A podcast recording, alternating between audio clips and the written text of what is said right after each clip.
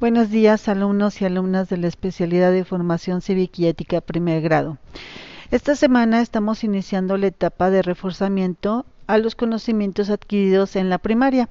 Nuestra asignatura se enseña desde el preescolar hasta tercero de secundaria y va adaptándose a tu etapa de desarrollo. Formación cívica y ética se conforma de ejes, temas y aprendizajes esperados, por lo que cada semana deberás verificar qué eje estamos trabajando, con qué tema y qué se pretende que aprendas, que de eso se trata el aprendizaje esperado. El eje correspondiente a esta semana es conocimiento y cuidado de sí. El tema, identidad personal y cuidado de sí. El aprendizaje esperado es analiza situaciones de riesgo para protegerse ante aquello que afecta su salud e integridad o la de otras personas. Tal como te podrás, dar, te podrás dar cuenta, esta semana hablaremos de ti, ya que para poder cuidarnos primero debemos saber quiénes somos, por lo que debemos reconocernos como seres humanos complejos, que formamos parte de ambientes ecológicos, sociales y que todas y cada una de nuestras acciones tienen influencia en dichos entornos.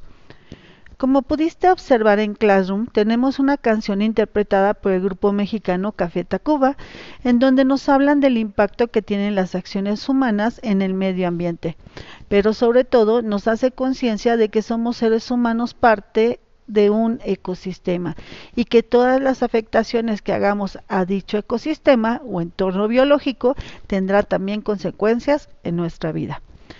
Por otra parte, nosotros también tenemos que reconocernos como seres sexuados, tema que tiene que ver con los derechos sexuales y reproductivos, reproductivos contemplados en la Carta de Derechos de Niños, Niñas y Adolescentes, documento que señala tu derecho, pero también tu responsabilidad, responsabilidad de conocer los cambios físicos, psicológicos, sociales y emocionales que vas a sufrir durante la adolescencia aunque a mí no me gusta la palabra sufrir, vamos a llamarle cambios que vas a vivir, ¿de acuerdo?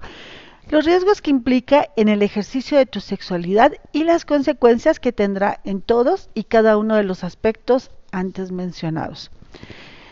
En ejercicio de este derecho es importante recordar como cambios físicos que vivirá tu cuerpo durante la adolescencia es en el caso de las mujeres, alcanzas tu máxima estatura, crecen las glándulas mamarias o senos, cambia la distribución de la grasa corporal, por lo que hace que las caderas sean más anchas y la cintura más definida. También aparece vello en axilas y pubis. La voz se hace aguda y suave, la piel se hace más grasosa y puede aparecer acné. También inicia en los periodos de menstruación que ocurren cada 28 días aproximadamente y donde sale sangre a través de la vagina durante 3 o 7 días, lo cual es normal. En el caso de los varones, también van a alcanzar su máxima estatura y desarrollan los músculos del tórax, brazos y piernas. También se desarrollan las glándulas sudoríparas y empieza a crecer el bigote y la barba. También aparece el vello en axilas y pubis.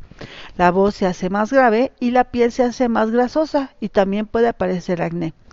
Crecen los testículos y el pene existen las erecciones y eyaculaciones nocturnas involuntarias. Es importante recordar que el hecho de que nuestro cuerpo ya pueda procrear no quiere decir que ya estemos listos para pasar por un proceso de embarazo, porque por lo que la práctica de la sexualidad se recomienda aplazarse hasta que llegue la madurez física, social y psicológica. Por parte de nuestros derechos reproductivos, también es importante conocer las diferentes formas de protegernos en caso de comenzar nuestra vida sexual, por lo que te invito a dar un repaso a las enfermedades de transmisión sexual y los métodos anticonceptivos, que son los medios que nos van a permitir eh, conocer más sobre esto.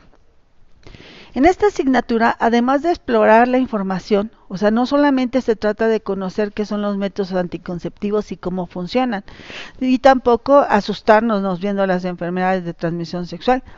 Eh, va más allá. Aquí lo que nosotros debemos buscar es hacer conciencia sobre la importancia que implica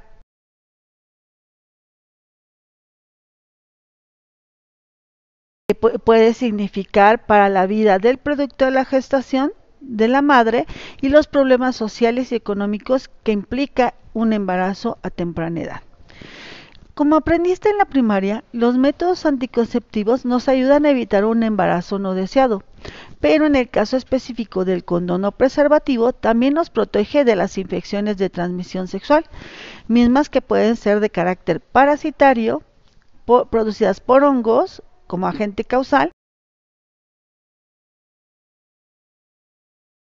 siendo las más, las más peligrosas las que su agente causal es un virus, como el virus de inmunodeficiencia humana, mismo que provoca el síndrome de inmunodeficiencia adquirida o SIDA, enfermedad que hasta el día de hoy, junto con el COVID-19, no se han, eh, se han constituido como pandemias de nuestra época y no existe cura. En el caso del VIH ya existen medicamentos de control, pero no así que extingan la enfermedad. Y en el caso de COVID, hacer una enfermedad reciente, pues apenas está en proceso de investigación. El virus de inmunodeficiencia humana o VIH es una infección viral que afecta a las células que defienden el cuerpo. Cuando no es controlada, evoluciona rápidamente a lo que llamamos SIDA. Este síndrome va a permitir que enfermedades oportunistas lleguen a tu cuerpo y sin tener la enfermedad pues nuestros anticuerpos te defienden y pues no pasa a mayores. En este caso, es, este síndrome que son con conjunto de síntomas nos va a, se nos va a considerar eh, nos va a causar una afección más grave porque nuestras defensas están siendo destruidas por el virus del VIH. Por eso es importante que bueno, nosotros seamos cuidadosos en la práctica de nuestra sexualidad. Y sus formas de contagio de este virus puede ser por contacto sexual, no protegido o por tener contacto con fluidos corporales de alto contenido celular como es la sangre, la leche materna, los fluidos corporales, los trasplantes de órganos infectados o uso de agujas infectadas. Eh, en este caso uso de agujas compartidas, pudiéndose prevenir mediante la abstención en el ejercicio sexual relaciones sexuales protegidas, usando sangre segura, no compartiendo agujas, usando guantes si se va a tener contacto con fluidos corporales como la sangre o los fluidos este, sexuales, y realizarse la prueba de detección de VIH antes de iniciar una vida sexual y en el caso de mujeres embarazadas así como solo tener una pareja sexual, entre otras tantas. Recuerden que una práctica sexual fuera de tiempo o sin protección no solo los afecta a ustedes, sino también a sus parejas, a sus hijos, a sus entornos inmediatos, inclusive a la sociedad. En la actualidad, la pandemia provocada por el coronavirus nos ha puesto ante nuevas formas de riesgo y de las decisiones que tomemos en el respecto a las medidas de seguridad e higiene, así como de vacunación, no, no solo afectará de manera positiva o negativa a nosotros, sino también a nuestros seres queridos y a toda la comunidad. Por eso es importante que en, lo relativo a enfermedades virales y todo tipo de enfermedades sigamos las instrucciones de los especialistas médicos para que estemos bien y también los que están cerca de nosotros y así no afectar a nadie. Pasando a otro tema. Cuando te duele una muela, ¿a quién acudes? ¿Quién vigila que tu visión sea adecuada? Cada una de las partes de nuestro cuerpo requieren de un especialista. En el caso de nuestra mente, también debemos contar con un especialista y este es el psicólogo o el psiquiatra.